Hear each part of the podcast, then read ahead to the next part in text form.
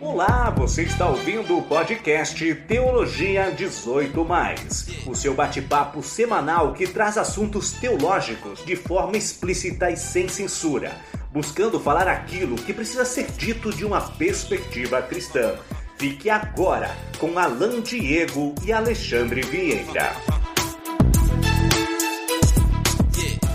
Olá, tudo bom? Você está ouvindo mais uma vez o podcast Teologia 18 Obrigado pela sua audiência, pela companhia, por todas as interações. Eu sou o Alexandre, estou aqui hoje com o Alan. Já vou passar para ele dar um oi e mandar beijo, abraço e interagir com quem ele quiser. Tudo bom, Alan? Tudo bem, Alexandre. Obrigado mais uma vez por estar introduzindo mais esse episódio do nosso podcast. Hoje é um dia especial, um dia histórico para o nosso podcast, porque é o dia que nós estaremos com o nosso primeiro convidado, mas já vamos chegar lá. Por enquanto, eu gostaria de mandar um, um abraço para o Tim. O time é um cara lá de Sapiranga, é um cara show de bola que tem trocado e-mail com a gente, tem, tem compartilhado um monte de conhecimento. Eu quero mandar um abraço para ele, porque eu sei que ele está ouvindo esse episódio. Obrigado, Tim. Um abraço para você e a gente fica muito feliz de ter você como nosso ouvinte. Legal, faça como o Tim. Você pode interagir conosco no nosso e-mail teologia18mais@gmail.com, no nosso Instagram teologia18mais e no nosso Twitter teologia18. Sem mais, porque o Twitter não permite mais caracteres. Interaja conosco, é, mande sua mensagem, compartilhe o conteúdo. E hoje nós temos aqui mais um, um participante para bater papo juntamente conosco. É o professor doutor Clóvis Jair Pruntzel. Ele é o coordenador do curso de teologia da Universidade Luterana do Brasil e é também professor naquela instituição e no Seminário Concórdia, Faculdade de Teologia de São Leopoldo. Como é que vai, professor? Tudo certo? Seja bem-vindo. Tudo certo, é um prazer é uma honra estar com vocês, Alexandre e Alan, como ex-alunos e agora como colegas nessa caminhada teológica, né? É, e é um privilégio conversar com vocês nesta manhã, né? E nesta manhã ou nesse dia, né? E que a gente tenha um, um belo um, be um belo bate-papo, né? Uma bela conversa para poder crescer mais nessa reflexão e nessa caminhada teológica que é tão bonita entre nós. Show de bola! Obrigado, professor, pela presença e vamos direto ao assunto, então. Nosso episódio de hoje é uma continuação do episódio anterior. Se você não ouviu, pausa esse áudio aqui, volte lá, ouça e se achar que prestou alguma coisa, volta e ouve esse. a, a, ideia é continuar a conversa sobre estilos de culto. Nós, uh, nosso último episódio foi sobre isso, né, onde se começou ali uma conversa sobre certos parâmetros e o que, que seria mais importante. E, e aí recebemos reflexões, bastante gente nos ajudando nessa reflexão e fazendo perguntas, interações e, e até provocações. E achamos interessante então dar continuidade, como já tínhamos dito que era o plano inicial, né, nessa conversa. Hoje a gente quer se focar um pouco mais sobre os extremos, então, que, que deu para ver que foi a preocupação do pessoal, né? Sobre os extremos na questão do estilo de culto, preferências, culturas, até que ponto teologicamente uh, a gente defende algumas coisas, ou se. Uh, e aqui a gente fala especificamente para o culto cristão luterano, talvez vai fazer mais sentido, né? Depois o Alan pode me ajudar aí ver se é ou não, mas talvez vai fazer mais sentido para quem é luterano, quem é da Igreja Evangélica Luterana do Brasil. A gente está se referindo mais a esse contexto agora, né? Existe um, um, culto mais certo do que o outro. A teologia luterana ela se dá, ela é, é expressada melhor ou de forma mais completa no culto litúrgico, por exemplo. Ou o culto cristão ele tem que ser mais livre, né? É, essa é a pergunta por trás desse bate-papo. Como sempre, não é uma aula, não é 10 pontos para um culto eficaz, não é nada disso, né? Mas uma conversa teológica baseada em princípios, uh, uh, nós diríamos, confessionais e bíblicos sobre o culto cristão e até onde nós, nós podemos ter essas interações com os irmãos na fé. Eu vou direto uh, passar a bola aqui para onde você, quem sabe o Alan aí que está tá me olhando com o olho bem arregalado, se quiser iniciar, por, por, que tu quer conversar sobre isso, Alan? Que, como é que tu sentiu provocado? Tu já viu alguma, alguma dessas uh, questões na pele acontecendo de, de imposições na, no estilo de culto? Poxa, Alexandre, tu sabe que uh, falar sobre esse assunto eu, eu considero muito importante uh, por vários aspectos, mas um deles é, é, realmente a gente conversava como, como a vida de culto ela, ela é bem central na vida cristã. Ah, não é algo que a gente fala uma vez por ano, não é algo que não faz parte da, da vida cristã, mas é algo que a gente encontra todo, todo final de semana, pelo menos, e, e a gente espera que durante a semana também, na, na vida de culto a Deus, em tudo aquilo que a gente faz na vida cristã. Mas especificamente em questão de, de estilo de culto, acho que é, é importante porque não se fala muito. A gente, é, normalmente a gente só chega na, na igreja, já tem um culto preparado pelo pastor ou pelo, pelo grupo de líderes, e a gente não, chega a falar muito sobre, sobre uh, culto, sobre liturgia, e eu acho que, principalmente, uh, para começar, eu acho que isso é uma coisa importante da gente falar. Falar mais sobre esses assuntos que não são tão falados na igreja cristã. E, por outro lado, hoje especificamente falando de extremos, uh, eu já encontrei dois extremos. E normalmente quando a gente fala um extremo ou de extremos, a gente sabe que tem dois extremos, porque senão a gente não teria um ponto de referência para falar que é um extremo, né? Mas eu já, já vi pessoas falando de, de que não, não qualquer tipo de ordem em culto, qualquer tipo de liturgia, pode, ah, não precisa, só, só atrapalha Uh, o culto de uma congregação tem que deixar bem livre, não tem que seguir ordem. E esse é um extremo que eu considero ruim, porque daí o que acontece são uh, fórmulas credais que nunca existiram na igreja cristã, são ordens que não, não têm ordem quando que é liturgia, quando é pregação, quando é sacramento, às vezes nem segue uma liturgia ou uma ordem para o sacramento, usam palavras que não, não nem tem funda ou não tem uma, uma, um fundamento na história da igreja cristã, e isso com certeza é um extremo que eu já tenho visto. E por outro lado, uh, eu já vi extremos de que, não, é essa liturgia aqui. Se não seguir esta ordem com essas palavras, então não é culto cristão. E eu acho que isso são, são extremos porque não é que não tenha aspectos bons, em, em a, a alguns desses estilos, mas a questão de você falar é só esse que é o certo, você acaba uh, impedindo ou mesmo excluindo todos os outros uh, estilos ou formatos ou mesmo ordens do culto cristão. Acho que sim, uh, tem que ter ordem e decência, mas tem que cuidar muito com esses extremos para a gente não acabar colocando algum tipo de, de legalismo ou até mesmo colocar uma necessidade como se, se não seguisse alguma forma a gente estivesse pecando contra o evangelho ou contra Deus. O que vocês acham? Como é uma conversa, né? Então eu espero que vocês entendam essa conversa como sendo realmente aflorar algumas, aflorar algumas coisas que surgem naturalmente do processo, tá? Então, espero que vocês não entendam que aquilo que eu vou dizer seja dogmático, né? Eu posso mudar de opinião talvez amanhã, mas uh, eu gostaria de dar alguns, alguns elementos para vocês poderem ampliar essa discussão e também buscar um equilíbrio, né? Já que a proposta é não ter os extremos, né? Eu acho que acho que nós seguimos aquilo que o apóstolo Paulo sugere, né? Por exemplo, em 1 Coríntios 7, 8 e 9, quando as questões de culto estão envolvidas, né? Ou como os confessores do século XVI vão propor, seguindo as orientações do apóstolo Paulo, né? As discussões que são da, da, liberdade, né? A palavra diáforo não é um, não é um conceito muito positivo, tá? É um conceito filosófico que sugere que você tem liberdade de sim ou não. Isso é um engodo, tá, gente? A diáforo requer boa ordem e decoro. O que, que significa isso? Cuidado, muito cuidado, tá? Se eu vou trazer algo da minha cultura para dentro do meu culto, que é um, um extremo que o Alan mencionou há pouco, ou se eu vou ficar preso a uma estrutura que se repete ano após ano, né, que é o outro extremo, eu vou fazer isso sabiamente, tá? Eu posso fazer isso? Posso. Tenho essa liberdade. Então, o conceito da diáforo não é um conceito que vem da filosofia estoica que nós introduzimos na igreja. Pelo contrário, boa ordem e decoro, como a gente evoca, requer responsabilidade. Então, não é uma coisa superficial, não é uma coisa frívola, não é uma coisa indiferente diz respeito à nossa identidade. Se eu buscar algo do meu contexto, introduzir no meu culto, eu estou sendo responsável em trazê-lo para dentro, certo? Eu acho que é útil, tá? Por outro lado, se eu lembrar da minha história, da minha igreja, que, que é eterna, né, que desde Abraão, Isaac e Jacó existe, eu vou trazer isso para a minha realidade, também vale, certo?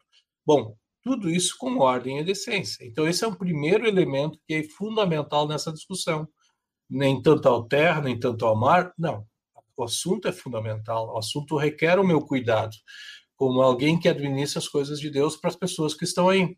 É isso que o apóstolo Paulo diz no contexto de 1 Coríntios, por exemplo, da questão da, da, dos alimentos sacrificados ou não, se eu poderia consumir ou não. É bem legal ler aquele texto lá no contexto de 1 Coríntios 7, 8 e 9. Tem a ver com culto, tem a ver com a identidade cristã, como a gente se expresse com aquilo que a gente crê, né? Então, a partir dessa boa ordem e decoro, né, os confessores no século XVI vão começar a estabelecer suas confissões a partir dessa questão aparentemente indiferente, que não é indiferente, que requer compromisso e cuidado. Então, cuide um pouquinho, Alexandre e Alain, de considerar o culto como uma diáfora. Ele não é. Ele faz parte da natureza da igreja, que é uma expressão da igreja. Então, tudo que a gente vai fazer brota do quê? De um coração crente temente a Deus. Então, nós não somos filósofos, não somos estoicos, em que vamos fazer escolhas a, a bel prazer. Nós vamos fazer escolhas porque tem, tem, tem pessoas envolvidas. Primeiro, Deus está envolvido, né? Por um lado, e o próximo. É, o culto nunca é feito sozinho. Né? Eu nunca estou sozinho. Então, veja de novo, e, e, isso preocupou tanto Paulo, lá em 1 Coríntios, como preocupou os confessores, que mostraram que demonstraram que havia dificuldades de, de relacionamento entre pessoas que tinham os extremos, né? Então, para manter a boa ordem ou decoro, né, com respeito às cerimônias, né, isso está lá escrito na forma de concórdia, no artigo 10, né, é, sobre coisas que não são ordenadas nem proibidas da palavra, que seria o conceito de adiáforo, mas foram introduzidos na igreja para manter boa ordem e o decoro. Tá? Então, essa é uma coisa fundamental e necessária que a gente tem que ter para começar a falar sobre os assuntos vocês já estão vendo que eu não vou nem para um lado nem para o outro, tá? Vou buscar um equilíbrio na, na dimensão existencial, certo? Ah, excelente essa chamada e, e, vai bem ao encontro, eu acredito, do, do, que a gente tentou falar no primeiro, de que, embora a gente não falou necessariamente, eu não lembro sobre a diáfora, né? Mas do culto como sendo central para o povo de Deus e da importância que ele tem para o povo de Deus, né? e que a gente tem que pensar nessas coisas com muito cuidado. Então, nada pode ser feito a bel prazer, né? nem tirar coisas e nem continuar usando coisas, né? Mas eu, eu quero aqui fazer, uh, nessa questão de quem é, é fraco na fé, essa questão do Paulo, o que, o, o que eu me pergunto é, mas quem é o fraco na fé nessas discussões, né? E isso é uma, é uma questão difícil, né? Aqueles que são extremamente litúrgicos talvez vão pensar, nós estamos com a fé forte. Nós temos que ajudar aqueles fracos que talvez estão querendo mudar. E do outro lado também, né? Nós somos os fortes que entendemos que temos a liberdade em Cristo, e esses fracos na fé estão presos às cerimônias, né?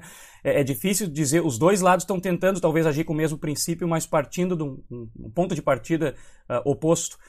E, mas ainda, eu, eu quero uh, não, ser um pouco mais específico, talvez, pelo menos para mim, a grande preocupação no momento, no contexto em que eu vivo, uh, desses dois extremos, que nós estamos chamando de extremos, né? Aliás, é difícil falar isso, porque nunca ninguém diz, ah, eu estou no extremo tal, né? Quem fala isso é um extremista que, que já é desconsiderado de qualquer debate, qualquer conversa, né? Então, eu, eu me sinto meio estranho de, de, analisar os extremos como se eu fosse o meio termo, né? Mas, enfim, vamos continuar. Uh, o, o, que eu vejo, onde eu ouço mais uh, uh, críticas, digamos, pelo menos na nossa igreja, na, na igreja luterana, é Parece que está estabelecido que o verdadeiro culto luterano é o culto que tem um estilo tal.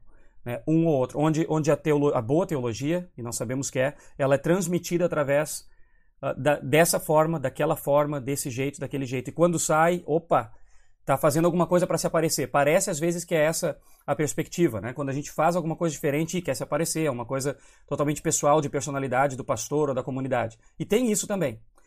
Mas a minha pergunta principal seria: existe um cenário onde comunidades luteranas confessionais não cantam todos os cânticos da liturgia, mas eles conseguem ainda assim ter a, a mesma teologia por trás. Não é uma baderna aqui que eu estou dizendo, mas conseguem ter, de repente, olha, ah, não tem todos os cantos litúrgicos, mas o pastor pregou 40 minutos ali e teve bastante Bíblia, como teria cantando o, o, o Glory in Excelsis ou outras coisas ali do, do, do da, da, liturgia formal. Não teve aqueles cantos, mas teve um, um, outro hino aqui, uma música que também expressou. Nós continuamos tendo a confissão de pecados, a confissão da fé. Entende? Nós temos os elementos, mas a forma é diferente. Não que cada domingo vai ser diferente, mas é uma comunidade que cultua uh, tendo por uh, princípio a palavra de Deus como central, que não está perdendo em nada a teologia, mas a forma já não parece mais aquela em que uh, né? Tem, tem todos os elementos aí de um culto tradicional. Vocês veem isso como possível? Já viram ou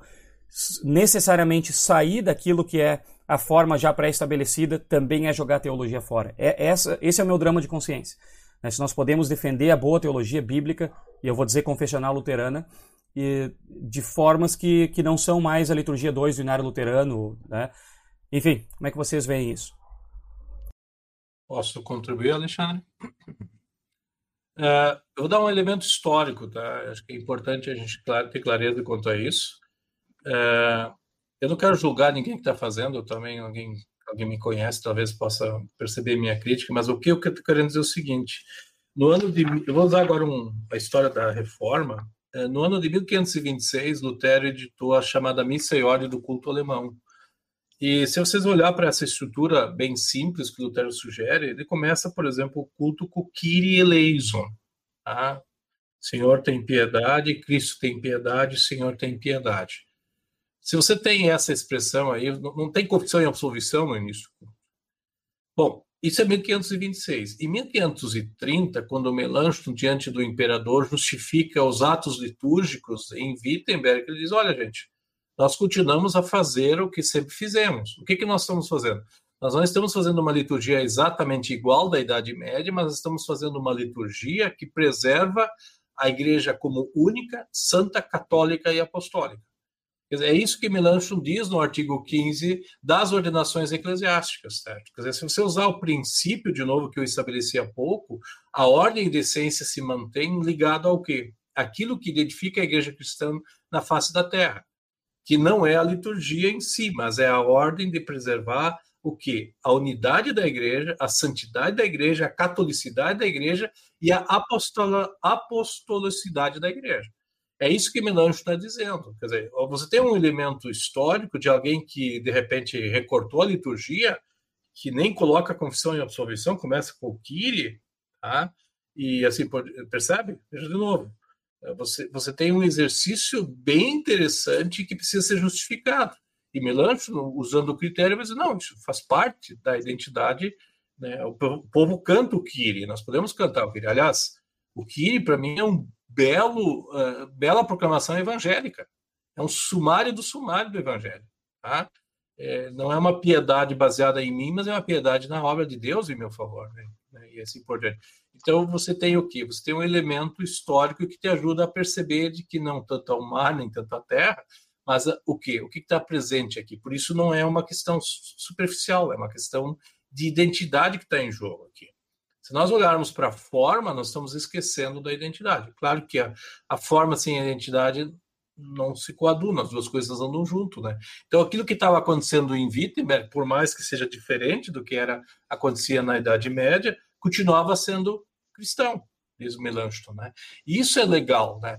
Dizer, será que nós conseguimos entender isso ainda hoje, né? Será que aquilo que está acontecendo no interior da Rondônia é, é cristão? Não estou falando luterano, tá?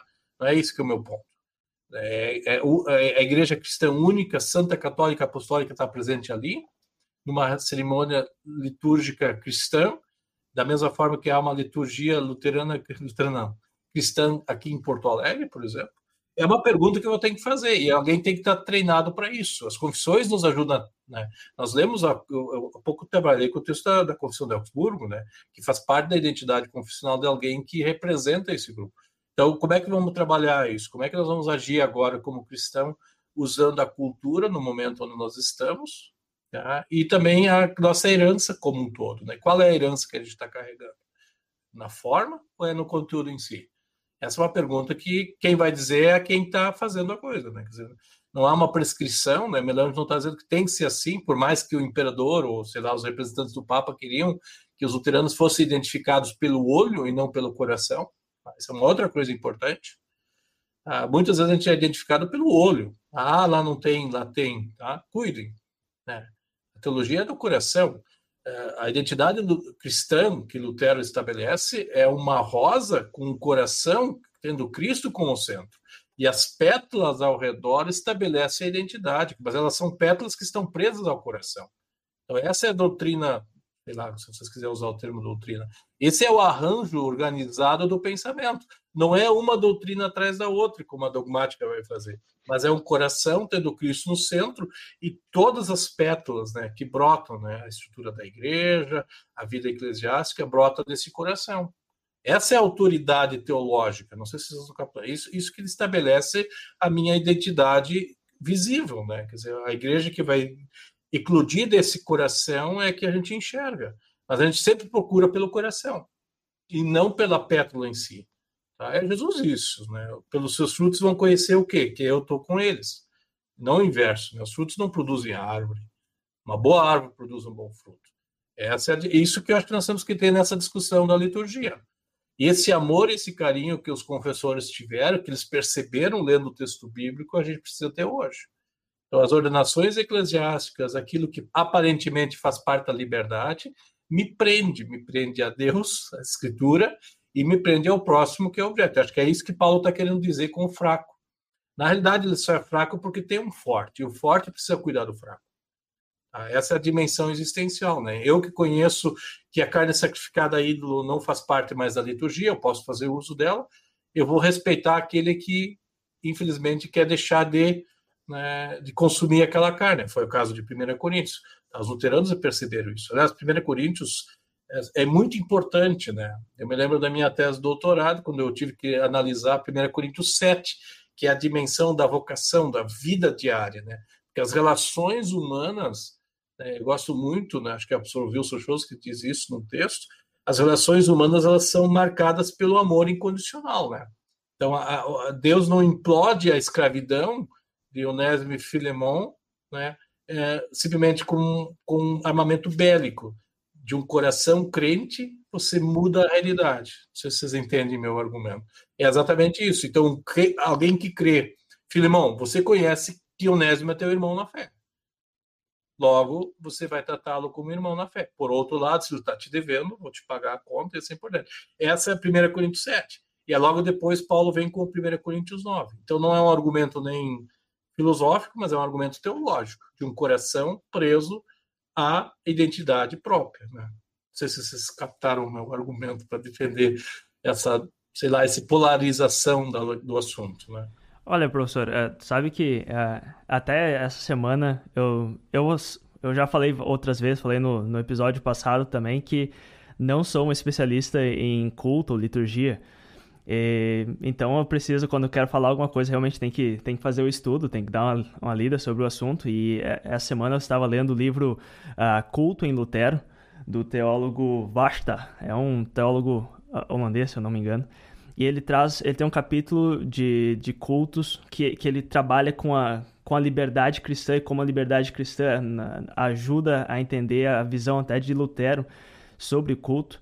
E ele fala de, dessa de, como liberdade e amor elas também se encontram eh, na questão do culto e realmente, cara, que o cristão é livre. A liberdade que realmente que está centrada em Cristo nos dá liberdade para fazer e seguir ordens diferentes, mas por amor ao próximo, ao mais necessitado, a gente vai seguir uma ordem por amor àquele próximo. E aí a gente vai ver qual seria a melhor ordem.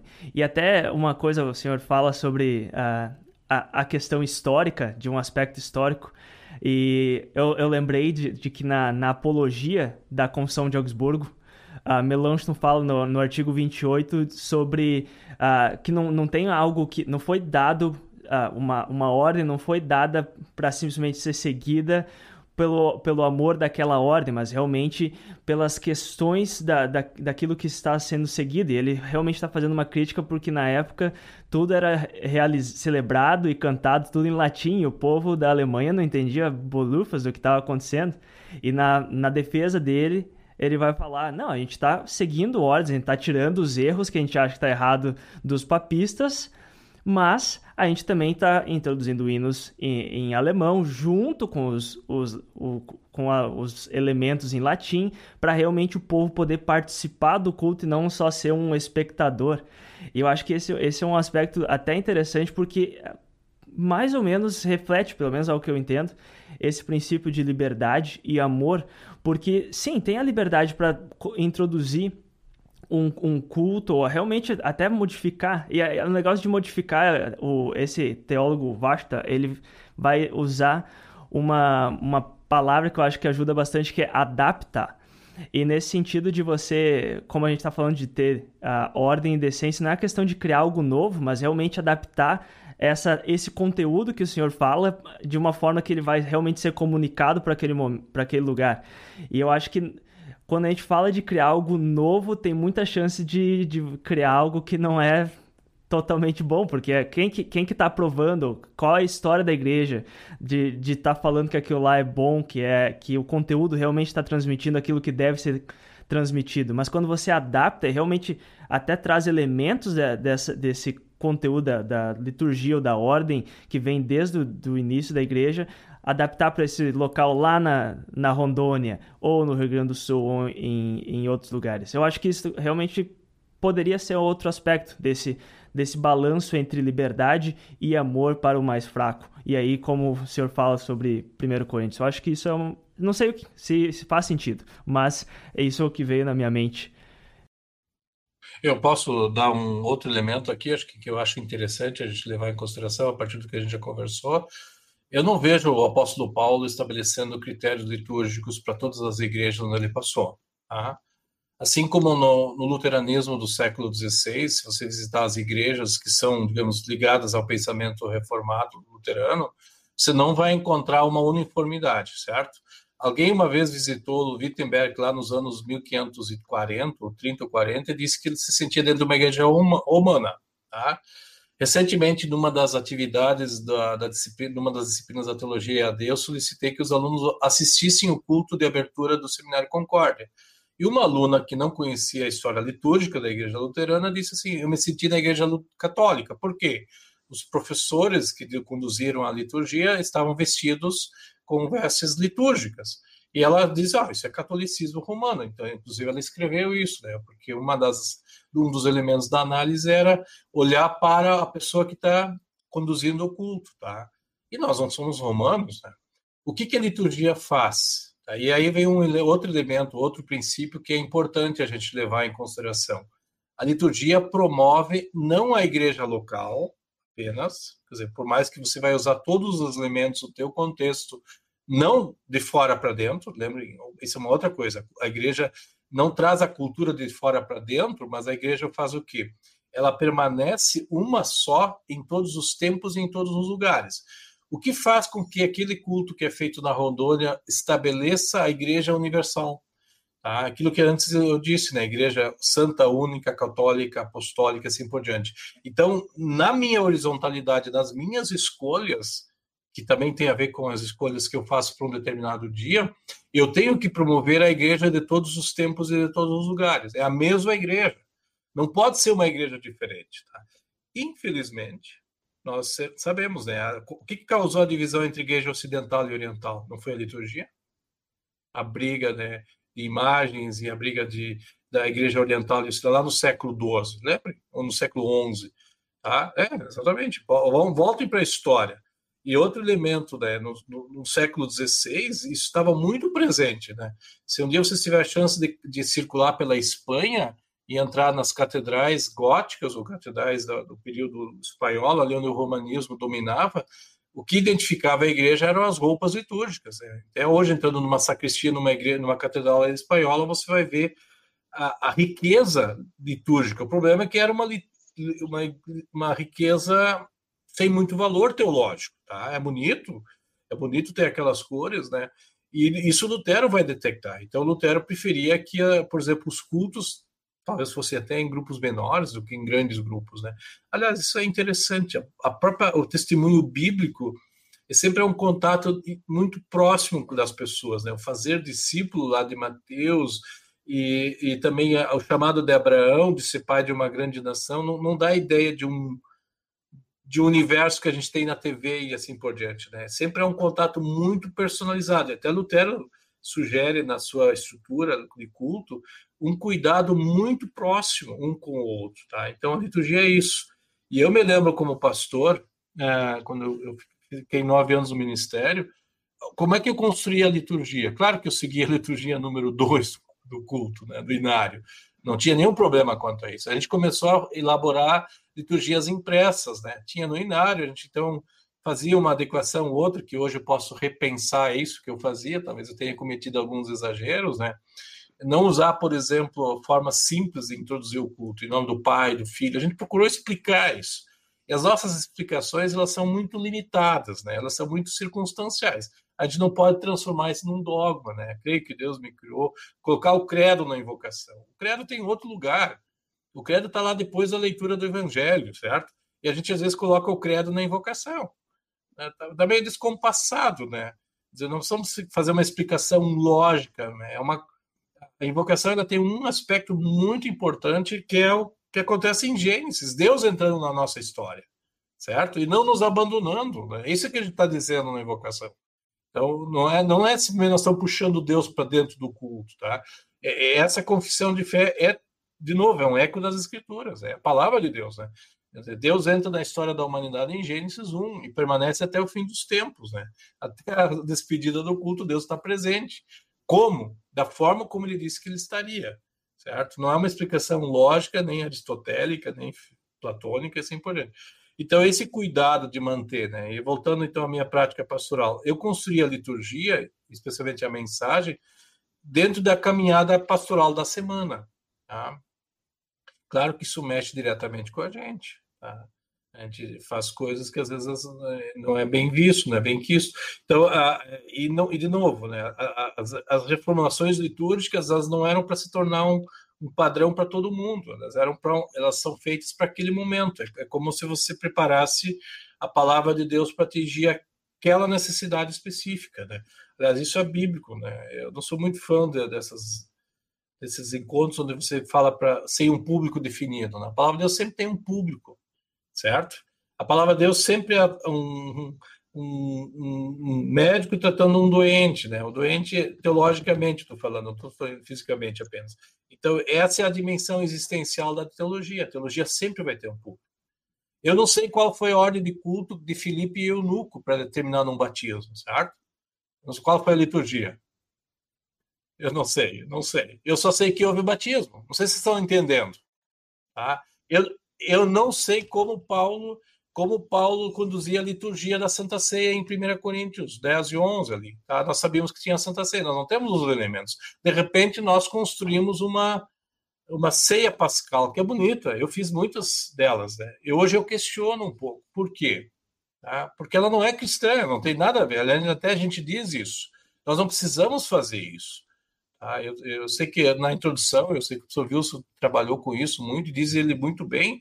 Nós não estamos mais. A, a, a, não tem uma prescrição tem que ser isso. Eu usava a ceia pascal, o, uh, o, exercício ceia pascal, dentro do processo de instrução. Estava preparando as crianças para participar da Santa Ceia e eu usava aquilo como pedagógico, digamos assim. Né? Logo dizia: Isso aqui não precisa ser feito, a gente faz porque a gente está aprendendo aqueles elementos todos, o pão sem fermento, as ervas amargas, aquilo tudo, né? é bonito, é acadêmico, mas não tem nada a ver de teológico. Né? Jesus não diz, agora vocês vão comer a erva amarga, tá? depois vocês vão é, tomar o primeiro cálice. Né? A gente sabe muito bem que o cálice que Jesus, sobre o qual ele disse que isso era o sangue dele, é o quarto. Tem outros três, né? É, espero que ninguém fique bêbado até lá, né? É o quarto, né? Brincadeira, né? Depende da quantidade de vinho que você tomar. Vamos me crucificar agora por causa disso. Eu não sei se entenderam, quer dizer, o que, que, que promove, tá? Sim, eu, eu tenho. Promove Cristo? Desculpe, Alexandre. Não, não, tranquilo, eu quero, eu quero interagir. Nossa, muita, muita coisa aqui. Uh, parece que a gente está chegando numa, numa pergunta que seria para deixar bem claro, tem que ter a identidade está em jogo. A identidade está em jogo. A identidade é algo importantíssimo para nós. O culto é central. Acho que essas são alguns, algumas coisas que, que, pelo menos na nossa conversa, fica estabelecido. O culto é central, não é brincadeira, e a nossa identidade está em jogo na forma como nós cultuamos. Aí, talvez, pois digam se concordem ou não, mas esses parecem ser princípios que nós estamos estabelecendo, ou reconhecendo aqui, melhor. Uh, a pergunta que fica é até que ponto o nosso nível de uniformidade é algo que tem que ser trazido para essa conversa, né? Até que ponto identidade significa uniformidade? Pode ser totalmente diferente? Talvez não. Tem que ser 100% igual? Talvez não. De repente essa é a conversa. uma certa uh, diferença ou liberdade com toda a responsabilidade que a gente está dizendo e com todos os princípios, sem jogar coisa fora necessariamente, mas manifestações diferentes e culturais. Elas ainda expressam a mesma identidade que eu tenho com meu irmão que é do interior da Rondônia ou do interior do Rio Grande do Sul, ou se eles não fizerem de forma igual eles estão colocando em risco a identidade que eles têm em comum? De repente, essa é uma pergunta. Uh, me chamou a atenção a, o exemplo, professor, da, de pessoas vendo o culto do, de abertura do ano letivo do seminário e comentando sobre as vestes talares, né? Dizendo isso é algo católico, não sabia que vocês eram católicos. Como é que nós lidamos com isso? É, geralmente a gente vai olhar e vai dizer, não, não é bem assim. Existe um significado por trás das vestes talares, né?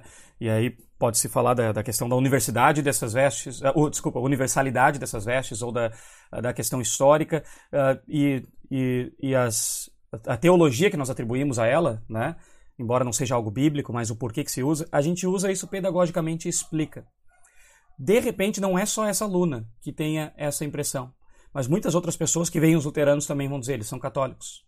Talvez muitos luteranos que entram para a igreja ou estão nos bancos vão dizer, a gente é meio católico porque a gente cultua igual os católicos. Como que nós lidamos com isso? Geralmente, a gente não vê com muita preocupação, porque a gente sabe que não é, nós não somos católicos romanos teologicamente e a gente explica.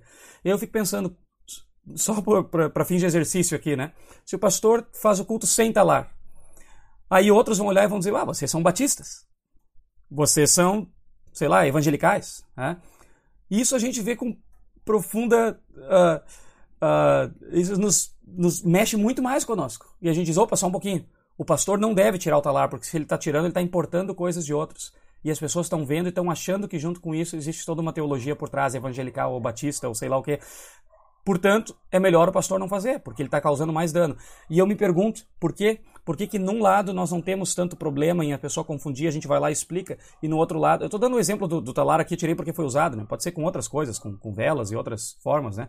Por que que por um lado a gente não se incomoda tanto? Porque nós sabemos que não é assim e vamos explicar teologicamente o porquê do, das vestes talares, ou da vela, ou disso e daquilo, né? Mas por outro lado, se o pastor tira, um monte de gente já vem e vai dizer, olha aí, ó, tá importando coisa dos outros evangélicos aí, ó. Olha aí, ó, é um anti-luterano, é um anticatólico, ele tá importando.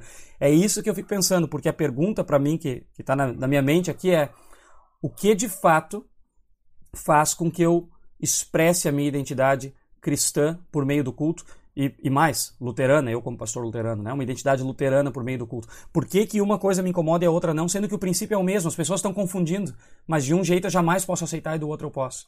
E, e para mim essa pergunta é muito central na questão da identidade, porque o senhor falou de cultura no início, né? coisas culturais. Quando a gente fala de cultura e culto, pelo menos no contexto onde eu tô, né, onde, onde eu já ouvi, e isso não, quer, não é universal, de, não é dogmático, não quero ser dogmático aqui, não, estou expressando uh, as minhas dúvidas, né, e os meus pensamentos. Quando se fala em cultura, quem é muito mais adepto, talvez, de formas fixas para todos os contextos, vai dizer que a cultura é só para aqueles que abrem mão dessas formas fixas, né? Então, olha, a liturgia não é cultural, ela é histórica, ela é teológica, ela é a nossa relação com os luteranos ou com os cristãos do passado, não tem nada de cultura aqui.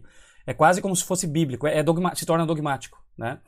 Agora, quando a gente muda, porque está querendo uh, falar e pregar a, a, a, palavra bíblica no nosso contexto hoje, isso é quase um culto à cultura. Nós estamos. Aí tem elementos culturais.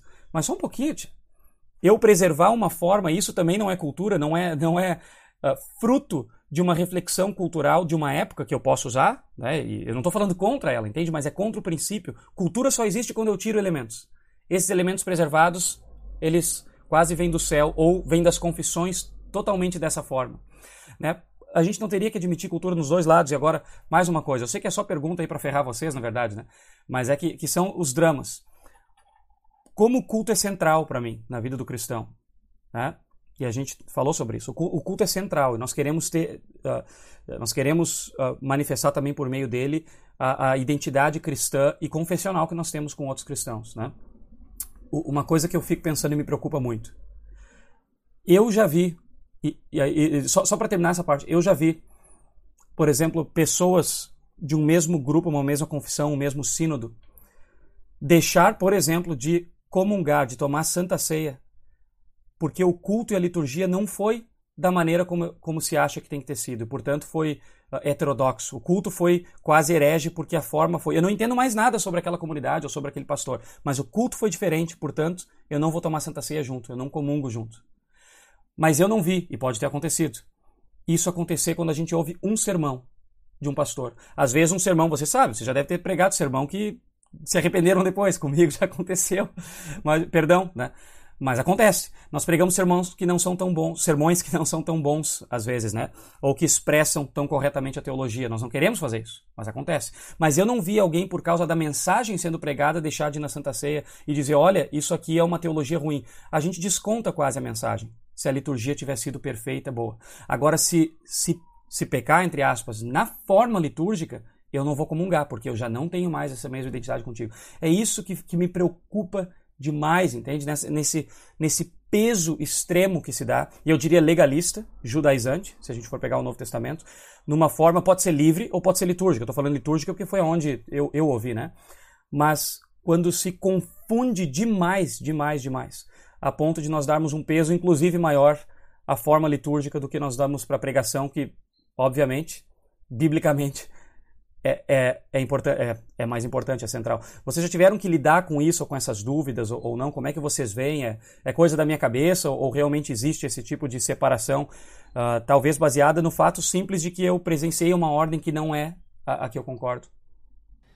Olha, Alexandre, totalmente coisa da tua cabeça. Tu tá viajando, mas na brincadeira. Olha, eu já, eu já presenciei isso também. Uh, Claro que eu, experiência de ministério eu tenho pouquíssima, a não ser meu estágio e algum, alguma coisa de, do antigo P600. Eu entrei no seminário e nunca saí até hoje, uh, o que é um problema, é, um, é, um, é um, algo que eu preciso trabalhar ainda. Mas sim, eu, eu já vi isso e já, já até presenciei, até mesmo de vez em quando, uh, por exemplo, os cultos aqui do seminário onde eu estou, eles são uh, transmitidos online e às vezes se acontece alguma coisa diferente, já tem a, a, já existem manifestações de pessoas dizendo que não foi que foi errado, que, que não foi cristão, que não foi correto. E novamente, eu acho que é fácil às vezes por e, e eu acho que to, todo extremo tem um, um, lado que, que é um cuidado que a pessoa está querendo ter, que é uma importância, que ela quer realmente fazer algo certo, que quer cuidar de algo importante e acaba ah, caindo em erro. Eu, eu, acho que um exemplo clássico que sempre vem na cabeça é até mesmo o problema diário, de que, que queria deixar só Deus Pai como Deus e daí ele acaba negando a divindade de Cristo. E não é que o, o princípio dele era ruim, ele queria defender Deus, mas ele acaba sendo um herege por causa disso. E às vezes, eu não estou dizendo que quem está tá fazendo isso contra, uh, falando isso da, da liturgia é herege, por favor, não me, não me entendo mal. Mas eu acho que muitas vezes a gente quer fazer algo bom e a gente acaba errando. E eu já vi isso, eu já vi isso. E tu sabe que uma coisa que você falou, até mesmo refletindo um pouco do que o professor Prunza falou antes, é essa questão de, de quase ficar entre quando tu tenta ficar entre dois extremos, eu não estou dizendo que eu sou, mas pensando qual seria esse eh, ficar entre os dois extremos, novamente eu consigo ver uh, voltar para a reforma. Eu não acho que os reformadores são esse, esses high beings, essas pessoas elevadas que não que não consigo que, que a gente tem que só seguir, né? Mas uh, eu acho que quando a gente vê a história, a gente tinha, a gente vê que os reformadores tinham ataques do, do, dos romanos que falavam que eles estavam mudando coisas e dos entusiastas que falavam que eles não tinham, não estavam mudando o suficiente. E de vez em quando a gente, eu consigo ver isso também na, na nossa, nas nossas discussões sobre liturgia. A gente vê que ah, algumas coisas mudam, ah, não pode mudar. Mas ah, você está mantendo a ordem, ah, você não, muda, não adapta o suficiente. E, e realmente, é, tentar achar esse, essa, esse caminho no meio e tentar não cair em extremo sempre é complicado. É muito mais fácil cair num extremo e você, ah, vamos fazer isso. É mais fácil, tu não precisa pensar, tu só segue aquilo e, e, e ignora a reflexão teológica. Mas eu acho que é uma coisa importante da gente tentar pensar de é difícil viver no meio. Vai, normalmente você tenta uh, oferecer um caminho no meio e você é atacado dos dois lados. Você, algumas pessoas, ah, você não, não adapta o seu culto suficiente considerando a cultura que você vive, ou o local que você vive. Do outro lado, ah, você não está sendo, uh, não está mantendo a identidade cristã.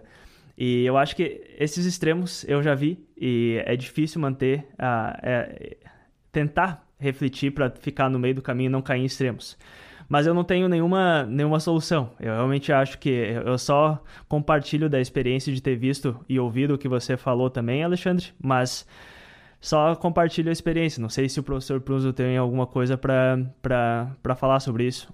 Pelo, pelo tempo, bem rapidamente, se, se, vocês concordam, a gente sabe que a agenda é apertada aí, e principalmente do professor, agradecemos muito que entre aulas e horário de almoço ele, ele aceitou sentar com a gente. Uh, gostaria de, de passar para o professor direto a bola, de repente deixar ele fazer suas últimas considerações. De novo, não é, uma, não é o final, uma conclusão escrita nem nada. Se, se for necessário, a gente senta de novo e conversa, né? Mas só para a gente se manter dentro do, do tempo aqui, pode ser? Ela, posso passar para o professor aí. Depois aí eu e tu, qualquer Com coisa, damos um, damos um tchau para os ouvintes. Professor Clóvis, uh, por favor, fique à vontade para interagir com, com o que ele falou e eu não vou lhe interromper.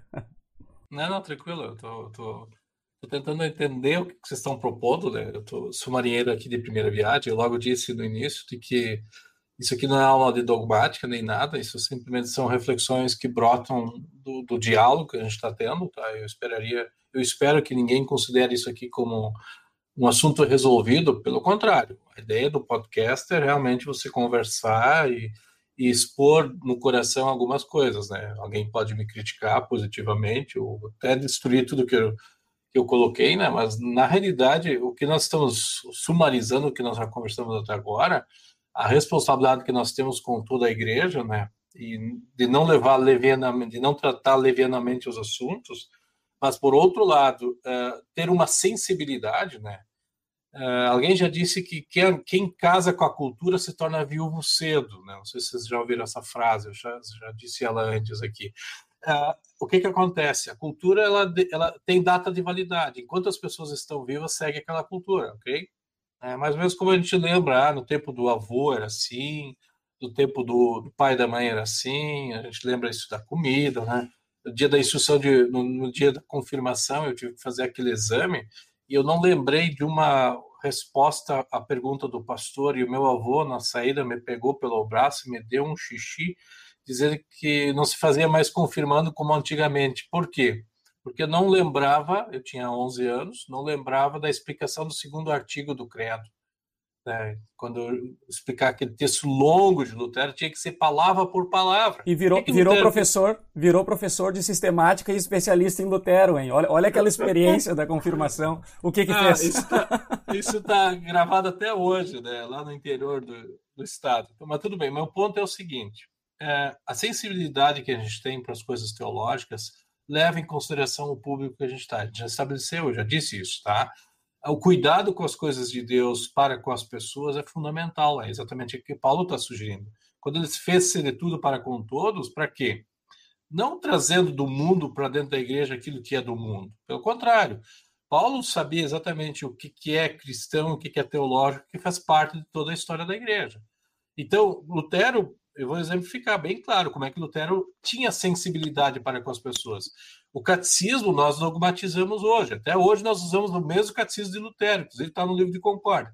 Se vocês olharem para a história, uh, 59 edições diferentes do catecismo foram feitas em três anos. Significa o quê? Alguém estava testando o texto.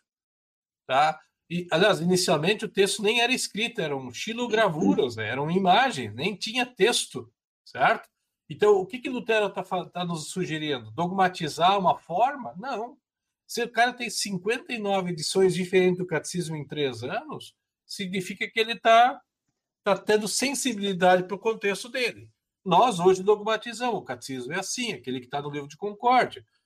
Tem seu mérito. Eu saber aquilo palavra por palavra tem seu mérito. Mas isso não é o que Lutero queria. Aliás, Lutero só sugere que o catecismo permaneça por causa da relação que ele tinha com o texto bíblico. Não para dogmatizar e tornar aquilo eterno. Né? O texto Lutero não é isso. Então, quando hoje eu olho para o catecismo, eu vejo ele nessa perspectiva, de sendo um eco das escrituras, te levar para dentro das escrituras. As confissões são isso. Eles não querem que a gente pense diferente que as escrituras pensem, tá? Por isso a Bíblia não nos diz, nem as confissões nos dizem como fazer as coisas. Nós queremos como porque a sociedade nos empurra a como. Ah, como fazer isso? É, aliás, só falta ainda as pessoas perguntar nos cultos, nos sermões, pastor, eu já sei sobre Jesus Cristo que nasceu e morreu por mim. Quem sabe o Senhor nos ensina agora como fazer, tornar isso prático, tá? Cuidem, cuidem. Jesus não pede para os discípulos fazer isso. Jesus pede para os discípulos irem ao mundo pregar aquilo que ele fez pelo mundo, certo? É isso que é o testemunho, esse é ser discipulado, ser discípulo, tá? E é exatamente isso que nós vamos fazer na sensibilidade cultural. Né? E aí, essa sensibilidade missional, cultural, faz o quê?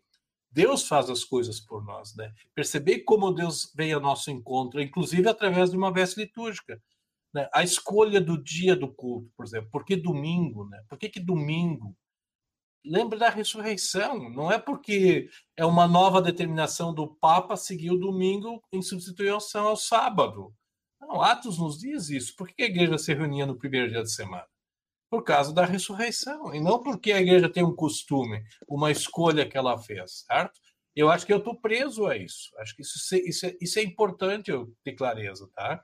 Então, se eu vou usar uma veste litúrgica, eu, eu não vejo o apóstolo Paulo se vestindo liturgicamente para falar na sinagoga no primeiro século. Eu não vejo.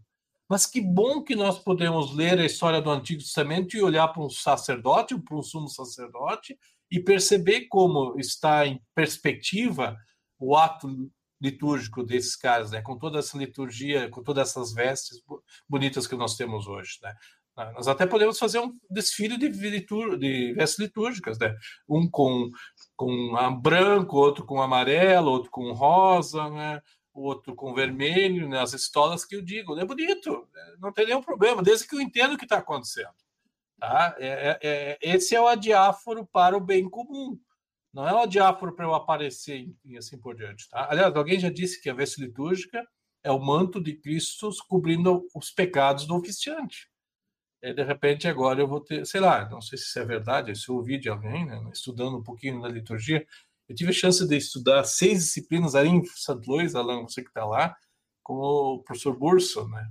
Eu, eu, fiz disciplinas do meu doutorado em St. Louis também. Depois eu levei esses créditos para Fort Wayne mas as seis disciplinas eram do meu história de doutorado são de litúrgica. Eu gosto muito do assunto também. Não, né? Aliás, na minha Beleza. banca, na minha banca de doutorado, na, acho que nos exames de qualificação, alguém me perguntou se a relação IELB e Igreja Africana seria pela, pela veste litúrgica que a IELB mandaria para lá. E eu disse que não deveria ser, devia ser pela teologia que a IELB ajuda que os africanos desenvolvam. Tá? Então, claro que a IELB, eu sei que a IELB comprou vestes talares para mandar para lá, não tem problema. É bonito, mas será que é a questão, é isso que a gente tem que fazer? Essa é uma pergunta, eles apareceram na minha banca de doutorado. Então, acho que a, ah, provavelmente alguém de lá viu, nos Estados Unidos viu, a, a, essa iniciativa que é bonita. Acho que nós temos que ajudar, nós temos que fazer. É uma questão cultural, a, a veste litúrgica é assim, né? né então, e assim por diante. Quer dizer, ela, ela faz parte da o quê? De uma sensibilidade cultural. Né? Podemos fazê-lo? Devemos? Podemos, mas não é uma teologia. Não é teológico, né? Aliás, a gente diz isso, né? Os, os confessores vão dizer o que não é bíblico não é teológico, faz parte do cuidado que eu tenho dentro do contexto missionário. Tá? É, e assim por. Quer dizer, é, essa, essa é a pergunta que a gente vai ter que começar a responder. Será que nós queremos que todos sejam iguais a nós? Né? Eu acho que não. Eu, eu, eu vejo isso muito claramente. Tá? Eu conheço a história, estudo liturgia, litúrgica, estudei liturgia e tudo mais. Eh, agora, a sensibilidade que eu tenho, né? Eu fui pastor no litoral paranaense, eh, no, no verão, no alto verão, né? No período mais quente do ano, eu não usava veste talar. Na época só usávamos o preto, não tínhamos o branco ainda. Então era aquela batina e eu pedi várias vezes licença, eu pedi licença para a congregação a não usar veste lá durante os cultos. Eu estava com camisa clerical, que raramente eu uso até hoje, né? Eu, nem em aula não uso, né? Mas esse é outro assunto, né? Eu sei que o pessoal de Fort Wayne lá usava muito, né? Eu sou estudei em Fort Wayne, então não tem nenhum problema quanto a isso. Usem, usem, usem, né? Só não viaje de avião indo vindo para o seminário de camisa clerical, né? Como aconteceu com alguém, né? Eu descobri que alguém eu descobri que alguém que nem foi aluno do seminário veio para o seminário, não foi aqui no Brasil, foi em outro contexto, não precisamos dar um santo. O cara viajou para o seminário com o clerical e nem ficou no seminário, foi embora. É, é ruim, né? É muito chato isso, né? Então, eu não vou brigar com ninguém, desculpa, não é por ali que a coisa acontece. Tá? Eu não é por ali. Eu acho que essa não é a sensibilidade, tá, gente? Eu acho que o princípio da sensibilidade em função do contexto é de que o evangelho realmente apareça né, como diz o Paulo. Né? Fiz-me tudo para com todos, para. Exatamente é isso que eu acho que vejo que as confissões fazem também. Esse é o eco das Escrituras. Eu espero não ter criado problema para vocês em falar tudo isso que eu falei, né? Mas está gravado, se vocês quiserem editar, deixar, não, vocês que eu digo, né? Se o, presidente, o pastor presidente da IELB quiser tirar meu chamado depois dessa, eu estou vendendo. Pastor Geraldo, não, querido Geraldo, não tem nada a ver com isso. Tá? A notícia é boa então, é que se ele tirar, já, o senhor já está pronto para ficar no podcast aí, já vai, vai, vai aí, conseguir. Tranquilo. Eu, eu gosto. Eu, só para terminar, vocês me deram uns minutinhos aí, deixa eu terminar, né? E eu, eu aprendi, eu aprendi isso estudando as confissões um pouquinho mais, né? Claro que gente, aquilo que a gente ora a gente crê, né? Lex orandi, lex credendi é um princípio que vem vindo, né? Acho que vocês conhecem mais do que eu. Eu prefiro inverter um pouquinho, talvez esteja errado, tá? Eu, não, não, eu refleti um pouco sobre isso. Eu prefiro é, partir da, do lex credendi para o lex orandi para o lex vivendi. Não sei se vocês captam. É mais ou menos essa sequência do, do eco do, do catecismo, né? a, a, aquilo que eu creio, eu confesso, né, eu oro e eu vivo. Tá? Essa é a ordem que, que eu percebo nos catecismos. Né? Então, não sei se está certo, está errado, não quero dogmatizar, né? mas uh, em vez de usar o lex orandi para o lex credendi, né? É, e que tem a ver com um princípio litúrgico, eu prefiro inverter um pouquinho, né? Eu parto, meu ponto de partida são as escrituras, é o credente, né? O credo tem a ver com isso. Isso eu confesso, isso eu eco, né? Jesus diz isso para Pedro. A tua confissão de fé não é tua, mas é revelada. Não sei se vocês captam isso, né? E aí o lex vivendi, essa dimensão existencial que a vida cristã é toda uma liturgia, tá? Porque a palavra está envolvida também. Né? Porque a palavra de Deus não é a mesma, né, do culto e da vida diária, não é diferente, né, não tem que vincular isso. Então, a questão, por exemplo, a discussão ética, se vocês quiserem, né, eu não, não gosto muito do termo ética, porque ética é da filosofia, né, a vida que brota dessa dimensão existencial, né, então, é, não sei se vocês estão entendendo o que estou que querendo sugerir aqui, né? Quer dizer, o culto e a vida estão ligados, né? Então, mas tudo bem, não, esse é outro assunto para outro momento, tá? Dei o meu discurso, Alexandre Alan. Estou aí. Ah, muito bom, muito bom, muito bom mesmo. Muito obrigado, professor. E até uma coisa que o senhor falou, não sei se o senhor já quiser sair, eu posso deixar o senhor dar, dar tchau, sei que o senhor tem mais coisas para fazer, e depois a gente pode dar também as nossas finalizações aqui. Então vou, eu passo a palavra de novo para o senhor. Talvez então eu agradeço a oportunidade, quero só destacar, né? Que ecoando um pouquinho o que os nossos confessores nos sugerem, né? É, eles não sugerem responder perguntas assim, nós nunca fizemos isso, por que, que vamos fazer agora, tá? Uh, né? Ou, por exemplo, uh, será que é isso que as pessoas precisam, né? Elas querem mais isso, né? E aí eu vou me tornar cultural, e às vezes eu perco de, meu ponto de referência, né? Nem sempre é bom, bom isso, tá? Então, quem é responsável por administrar a palavra e os sacramentos publicamente e oficiar a liturgia, ele precisa ter a sensibilidade, por um lado, por outro lado, ele também tem que saber o que, que as pessoas de fato precisam, teologicamente. Eu não estou falando filosófica, nem sociologicamente, é, porque o pastor é aquele que maneja bem a palavra de Deus, né? os mistérios de Deus revelados ao mundo. Né? Então, essa sensibilidade passa pelo critério de escolhas. Né? Como é que eu vou escolher? Né? Eu, eu tenho a impressão de que nós deveríamos ter, fazer mais eh, opções, né? não, não, não, no sentido de determinar o que, que deve acontecer de um determinado contexto ou outro, né? mas nós deveríamos ter uma sensibilidade muito grande para a realidade que nos cerca, mas conhecendo cada vez mais aquilo que nos é legado desde sempre. Né? Então, isso nos compromete. Então, os dois extremos eles chegam a um consenso, a um meio termo. Né? Né? Se por um lado a sensibilidade existe porque tem uma cultura própria, né, que seria um extremo, e por outro lado eu conheço tudo que a igreja produziu, né, a história, a dogmática, a, a forma dela se expressar ao longo dos anos, né, isso eu carrego comigo também. Por outro lado, eu tenho pessoas que precisam ouvir o evangelho, tá? Então eu vou carregar isso comigo. É mais ou menos isso que eu estou tentando mostrar para os alunos que estão com, com a gente na teologia EAD. A maioria deles não são luteranos, não tem nem tradição, muitas vezes, é, eclesiástica, nem, alguns nem participam de denominações religiosas. Por outro lado, eles estão tendo a oportunidade de ver, pelo menos conhecer, né, digamos assim, uma situação de equilíbrio que a gente está propondo, onde a palavra de Deus precisa predominar. Né? Então, é, é, eu vejo isso como o apóstolo Paulo fazendo. Tá? Então, as escrituras, de fato, são a, a, a juíza, né? a Bíblia é a juiz o juiz da, da, daquilo que a gente vai fazer. Então a gente, a gente tem que se perguntar, né? Aquilo que eu estou fazendo reflete aquilo que as escrituras nos ensinam? eles ecoam aquilo que as escrituras nos dizem, né? Eu espero ter ajudado vocês a dar alguns elementos para refletir, a pensar e a construir um pouquinho mais sobre essa teologia, né, que é muito importante, né? Porque eu vejo a grande razão da igreja, eu vejo no culto, não vejo outra razão, né? Nós estamos em meio à pandemia, às restrições, e nós temos que ter movimentos onde de repente a gente se aproxima mais das pessoas, né? né?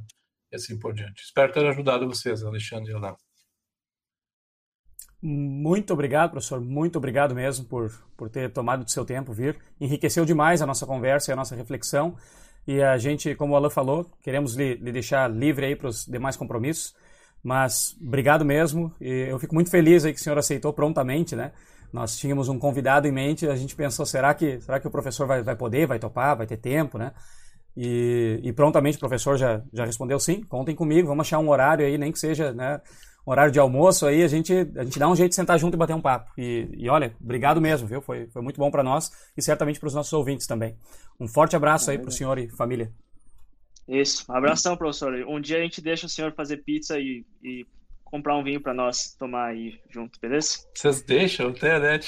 Ah, tá ótimo, essa é boa. Tá abraço, professor. Um abraço. Até mais, fiquem bem. Valeu, igualmente. Senhor também. Pois é, Alexandre. Pois é, até a, reverberando aí, para finalizar também a minha parte, o que o professor Prunzel falou de, de espelhar as confissões. Talvez, se você que chegou até aqui e conversa, conversando e vindo nossa, nosso papo da, da, sobre confissões, sobre liturgia, talvez você até nem é, nem é luterano, tá pensando, poxa vida, eu vi tudo isso aqui, o que, que, que eu vou tirar disso, disso aqui? É, é, eu espero que talvez você tenha aprendido, se não para resolver problemas que nem a gente tem na, na igreja luterana, mas talvez para enriquecer o teu conhecimento sobre culto. E a gente espera que talvez você não esteja chateado, que foi bem, bem enfatizado para um público mais luterano hoje, principalmente pelo, porque a gente enfrenta isso no, no contexto da igreja luterana.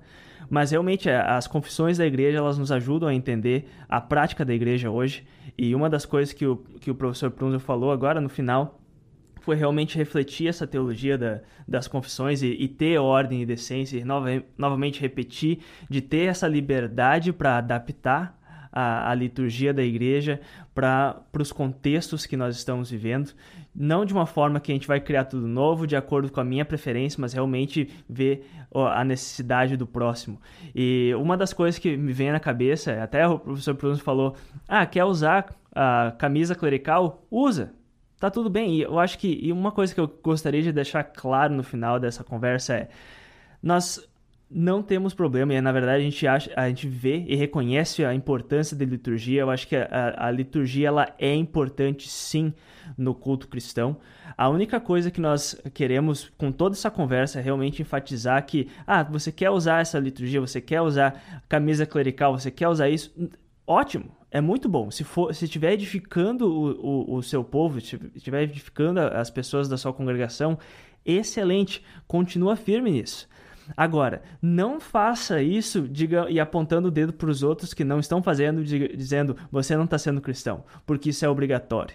E eu acho que isso já, já seria uma das coisas que as confissões, por exemplo, luteranas, elas tentam uh, defender a, a fé cristã dizendo: não, isso já é você fazer uma lei de uma ordenança humana. Isso é sua preferência, você está impondo a lei e acaba realmente caindo no perigo do legalismo, dizendo: não, isso aqui é uma coisa que você tem que fazer, porque se você não usa a camisa clerical, se você não usa essas palavras exatamente como eram usadas em 1500, você está pecando.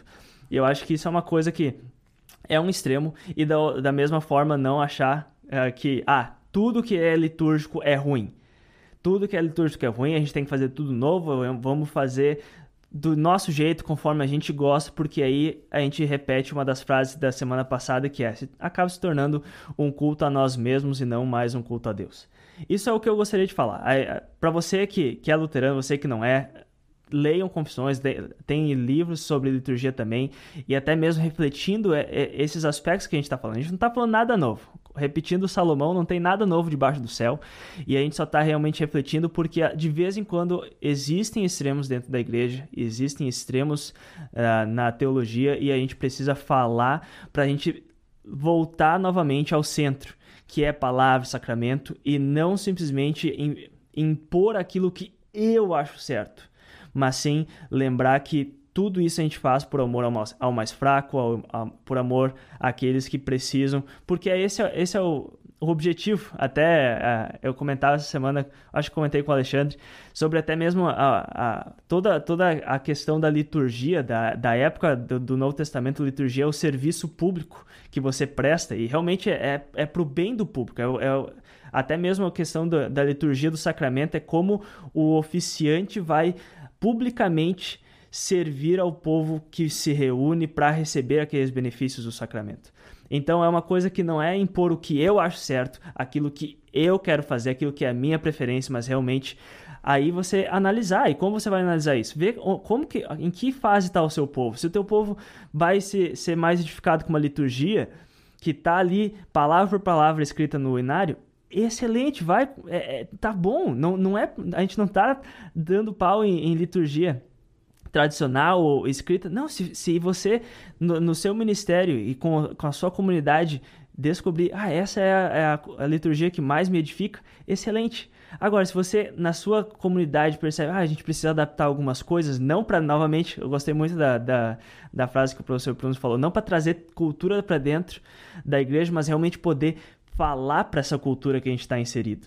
E eu acho que isso é, um, é uma boa forma da gente entender um pouco mais conforme a gente vai mais profundamente nesse assunto de culto, de estilos de culto e liturgia. Falei demais, Alexandre, me desculpa, mas passa a palavra para você. Ótimo, não, é isso aí, valeu, Alan. E, e como sempre, né, um, um bate-papo no, no, nosso estilo aqui, ele não é para responder tudo ou para dar passos, né, que nem eu falei no início, o pessoal sente falta e, e, e ficam bastantes perguntas. Eu acho que isso é bom, é um bate-papo que causa as pessoas a refletirem e começarem a fazer perguntas. Tá, mas e isso? E aquilo? Quer dizer que, que a provocação para pensar mais sobre isso está acontecendo. E esse é o ponto que a gente sempre diz, né? Não, a gente até se segura para não dizer como é que tem que fazer em tal contexto, como é que o pastor lá tem que fazer, como é que a congregação tem que fazer, né? porque a gente não, não se vê nesse papel, mas é trazer subsídios para esse tipo de reflexão. É, olha, seria importante pensar nessas coisas. Agora, vão ficar outras perguntas que talvez num, num, outro momento a gente pode falar mais, né? A gente falou de extremos, acabou focando mais na questão litúrgica, do extremismo, vamos dizer assim, litúrgico. Dá para falar outro dia no extremismo da, de uma liberdade mal usada também, quem sabe, né? E aí a gente falou bastante meio termo e não define qual é o meio termo. Bom, isso aí cada um vai ter que ver no seu contexto também, né? É, a gente não sabe quais são quais são as coisas que cada comunidade cristã está passando, né? Mas, mas são perguntas que ficam, talvez, para a gente falar no futuro, ou para os próprios pastores em cada lugar responderem junto com as suas comunidades, né? Ah, o que, que a gente aprende teologicamente daquilo que veio? Ah, tá, se, se não é a forma, então, que nos prende, mas a gente ainda tem uma identidade, o que, que tem que ter no culto? Bom, certas coisas não podem faltar, mas não naquela forma. Então, a gente vai, quando a gente se reúne, é importante confessar o pecado junto? É, Bom, então quem sabe isso, independente da forma que isso vai levar, tem que estar na nossa ordem, tem que estar na liturgia. A gente vai confessar o pecado junto. Ah, legal, o que mais? Bom, tem que ter palavra de Deus. Independente de como vai ser, ah, vai usar trienal, vai usar anual, ah, vai fazer uma leitura mais extensa e ler uma carta inteira de Paulo e, vai, e só no outro domingo vai ler os Salmos. Não, pode ser, né? Talvez nem todo culto a gente vai ler de, de cada sessão, mas tem que ter a palavra de Deus, o foco. Então, esse tipo de coisa se discutir, né? O que que o que, que não pode faltar, talvez? É um culto triuno, isso eu me pergunto muito. Né? Às vezes a gente vai, vai em igrejas ou, ou prepara né, cultos como pastor. Uh, está claro que o nosso Deus é um Deus triuno ou não? Né? É, é, é, a gente ouviu essa, essa, uh, esse termo né, em conversas nessa semana, é um cristomonismo que está acontecendo aqui. Né? Ou é só o Espírito Santo, ou é só o Pai. Então, não, tem que ser um culto triuno, é um culto da Trindade. Ah, legal. Então, como é que a gente expressa isso por meio dessa ordem? Então, existe. Uh, essa teologia tem que ser expressada de alguma forma, né? O, o, o que a gente falou como um extremismo não é uh, trazer essa teologia, né? E ela está evidente no culto, mas é justamente dizer é só nessa forma que ela acontece. E, e por outro lado, né? Os cultos, uh, os hinos que a gente canta, não, nós não queremos hinos tradicionais, vamos cantar canções modernas. Eu acho excelente, sinceramente. Né? Mas também que tem que ter esse mesmo cuidado e lente e crivo nessas coisas que a gente está trazendo. Né? Não é porque é moderno, porque toca o coração que é bom. Né? Mas olha, uh, é, é, trinitário ou é, é, é, obra de Deus que está em evidência ou não é? Então, esse tipo de discussão tem que ter contexto a contexto. Né? Não dá para amarrar de um jeito e não dá para simplesmente abrir de um jeito. Né? A gente tem que. Não, o que, que realmente está em evidência nessa minha união com a história e teológica que eu posso trazer e, e adaptar. E isso a gente tem a liberdade para fazer. Né? Uh, enfim, tem muitas perguntas, como eu falei, né, que dá, que dá para para continuar. Mas acho que a gente encerra por aqui. Eu, pelo menos, deixo um grande abraço, mas eu quero, quero ouvir um pouco mais de ti, Ana. Ah, realmente é, é, é só uma é, é só um, um, começo de, de, de bate-papo, né? É, sabe que ah, é, tem muita coisa que vai permanecer aberta e a gente tem que ter humildade de dizer, é, isso aqui é um começo de, de bate-papo. É, são coisas, ah, eu, como a gente comentou, a gente está estudando teologia há anos. Eu não consigo nem imaginar quantos anos que o professor Prunzo já está ah, fazendo teologia e ainda tem continua abordando e resolvendo uh, problemas ou situações que a gente tem na igreja. Então, se você tinha o sonho que, que você ia aprender tudo que tu precisa saber sobre liturgia nesse, nesse episódio, sinto muito, não vai acontecer.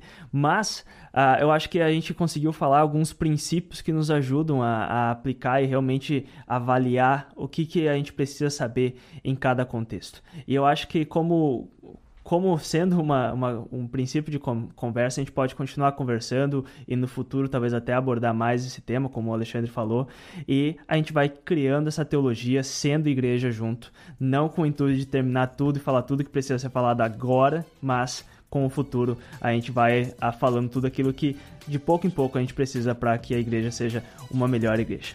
Com isso, agora sim eu vou deixar meu abraço, vou passar por último pro, pro Alexandre. Um abraço a todos que ouviram até aqui. Espero que vocês tenham gostado. Mandem uma mensagem para nós, interajam com a gente no nosso Instagram, no nosso Twitter, no nosso e-mail e a gente se vê no próximo, ou na verdade, a gente se fala e se ouve no próximo episódio. Até lá. Valeu, Alan. Forte abraço para ti e para todos aqueles que nos ouviram. Novamente, se gostou do conteúdo, compartilhe nas redes sociais, interaja conosco e nós nos falamos, então, na próxima sexta-feira ou na próxima semana. Forte abraço. Este foi o Teologia 18 Mais de hoje. Siga-nos nas nossas redes sociais e compartilhe com os seus amigos. Até a próxima!